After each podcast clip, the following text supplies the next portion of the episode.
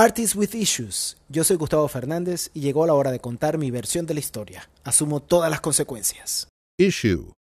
El issue de hoy es la película que te armas en tu mente.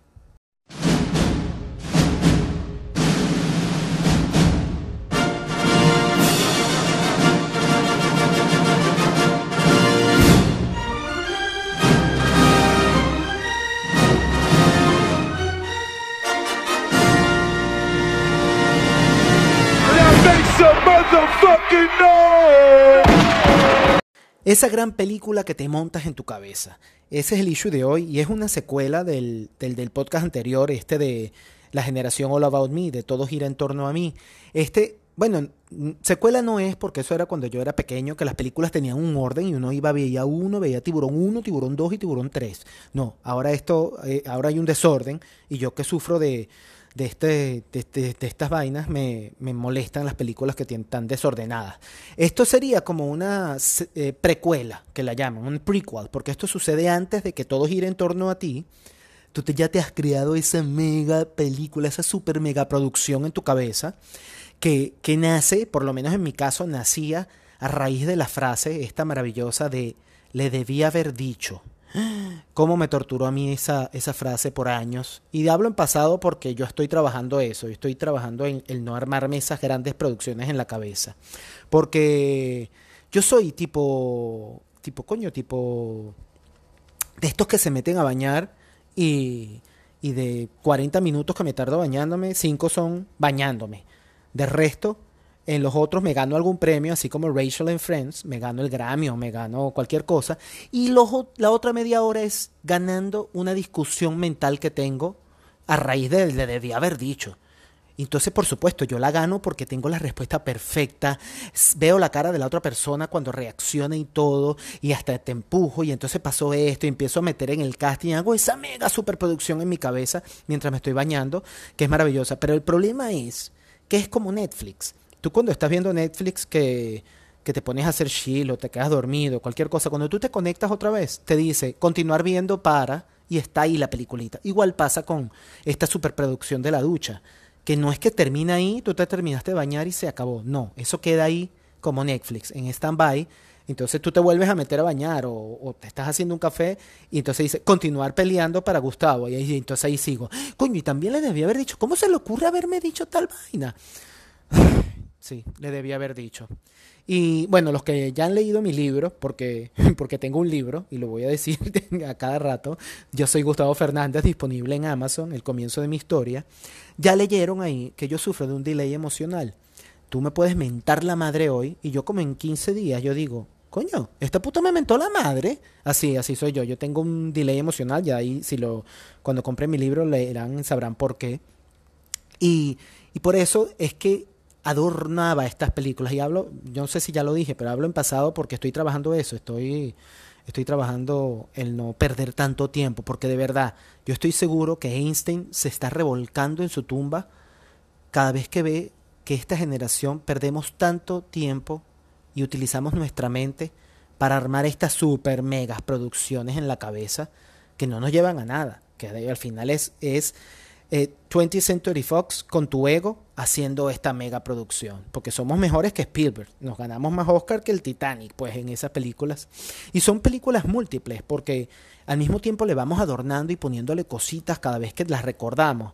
Entonces, no termina nunca. Tú puedes estar en el... Yo he visto mujeres en el carro con unos ataques peleando, que gracias a Dios tenemos hoy en día los, los manos libres, entonces cualquiera cree que tú estás hablando por teléfono, pero no, estás, es este, haciéndote tu película y mental, que por supuesto, ¿quién es el ganador de ese Oscar?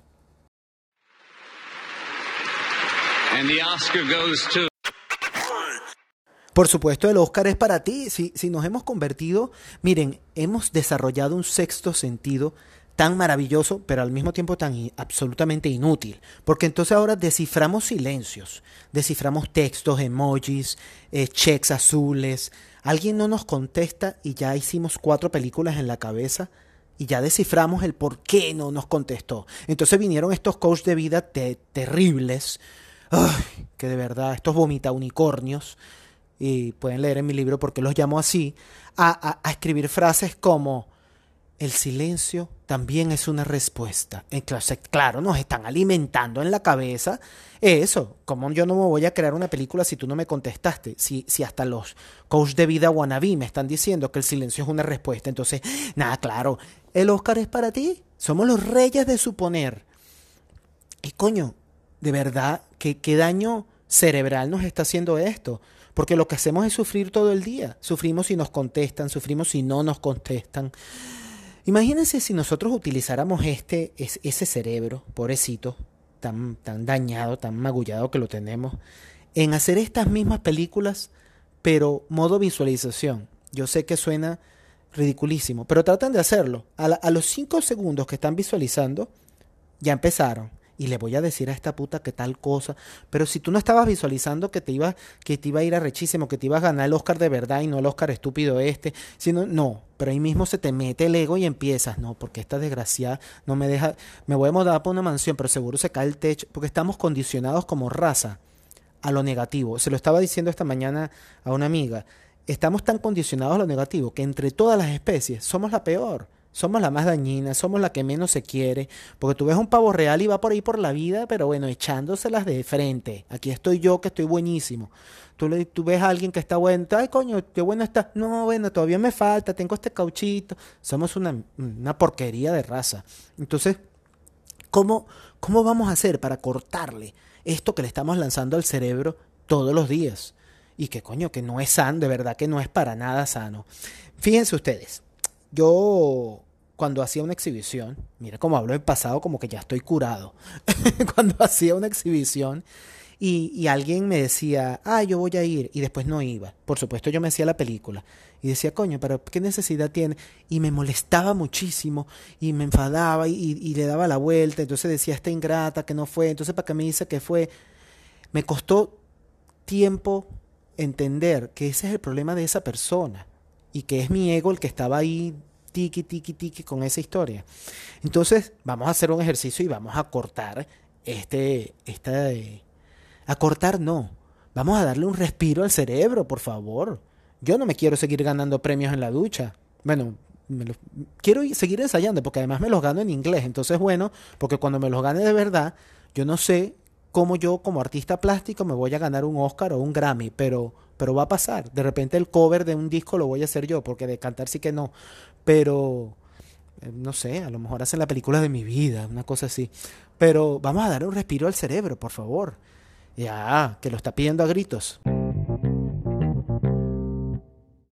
Y miren, les voy a dejar un ejercicio que yo hacía hace, hace muchos años y de hecho lo tengo fresco en estos días y es agarrar unas hojas y hacer una plana y poner en esa hoja, ¿qué haría yo si todo fuera posible? ¿Qué haría yo si yo pudiera hacer cualquier cosa? Lo más insólito, lo que se te ocurra. Usted ponga ahí lo que usted quiera. Astronauta, este, médico cirujano, no importa que, que, que en tu vida vayas a estudiar, pero lo que, lo que ti te, lo que tú harías si todo fuera posible. Eso lo haces en unas hojas. Y después lo dejas descansar un día y al día siguiente lo vas a leer otra vez y vas a... Ay, mira, Gustavo se volvió terapista. los vas a leer otra vez y vas a decir, bueno, aquí puse, quiero ser astronauta. Bueno, ¿qué palabra define el ser astronauta para mí? De repente es conquistar o es libertad o es explorar. Entonces en otra hoja vas a poner esa palabra. Esa hoja donde vas a poner todas esas palabras o igual la dejas descansar y al día siguiente, cuando te levantes, usted dice yo soy y empiezas a leer esa hoja. Yo soy explorador, yo soy y esos son los adjetivos que te definen muy en el fondo de tu cerebro. ¿De qué sirve este ejercicio? ¿Qué tiene que ver con el podcast de hoy? Coño, dejar descansar el cerebro de armar películas y armarnos nuestra propia película en positivo, la película donde somos los ganadores del Oscar de la vida, que de verdad es el merecido, ese que nos montamos a recibirlo y no tenemos palabra y no sabemos qué coño vamos a decir. Y, y después se nos olvidó darle las gracias al, al marido o a la mamá. Ese, ese es el que tenemos que buscar. Entonces este ejercicio funciona para eso. Y lo tengo fresco en estos días porque lo volví a hacer. Es igual que el ejercicio de los miedos. Y, y todo en, una hoja, porque cuando tú estás escribiendo con un lápiz, con un bolígrafo, estás utilizando el cerebro, ya no estás con los deditos en el teléfono y nos desconectamos un poquito de tanta película. Eh, ah, otra cosa, yo no digo la palabra enfadarse, que se me salió hoy también. Eso es por culpa de, de, una de mis grandes amigas, Alejandra, que ella vive en España y cuando nos ponemos a hacer estas terapias telefónicas, ella siempre me dice, bueno, la idea es vivir sin estar enfadado por lo que digan los demás o por lo que hagan los demás. Porque cuántas veces no estamos haciendo algo que estamos muy entretenidos y viene alguien y nos manda un mensaje que nos saca la piedra. Y tú dices, coño, lo hizo a propósito para enfadarme, para barrecharme, que la tía con esta tipa, ¿para qué me escribe esto? Y ahí te enganchas. No te enfades. Esa es la película de esa persona que te escribió eso.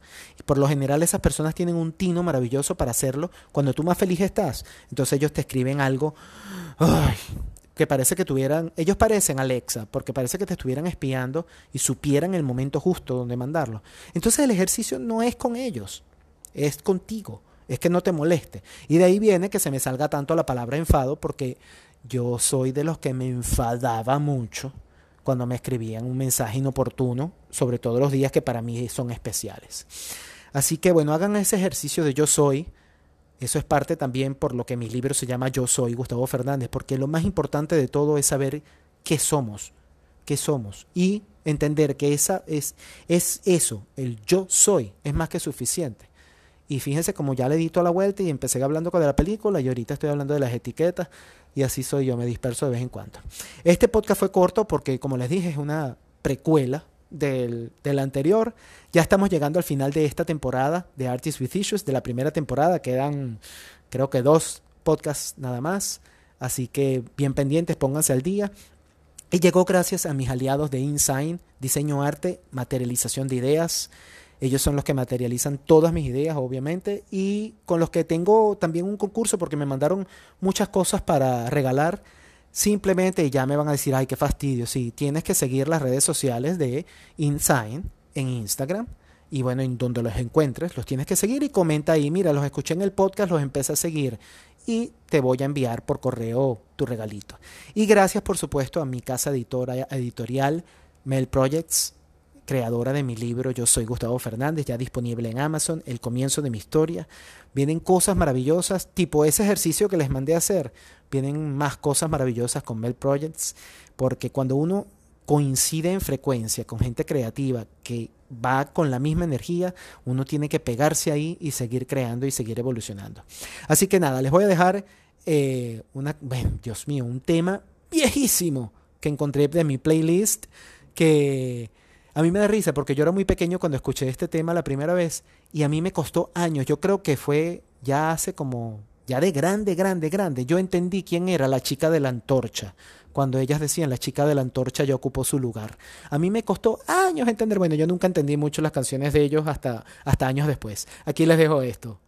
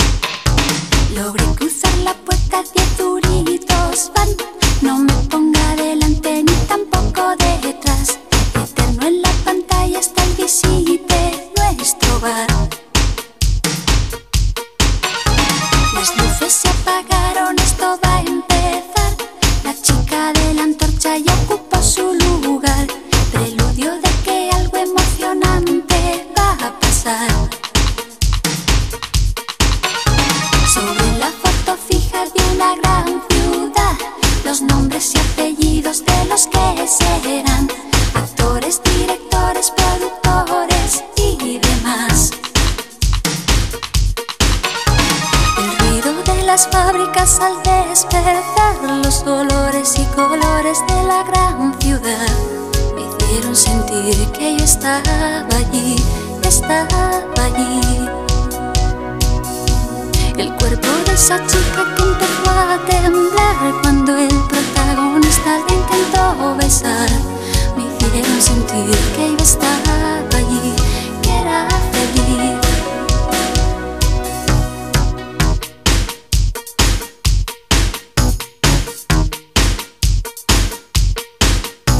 Las primeras escenas de aproximación consiguen que esta sola situación. Y poco a poco se va desarrollando.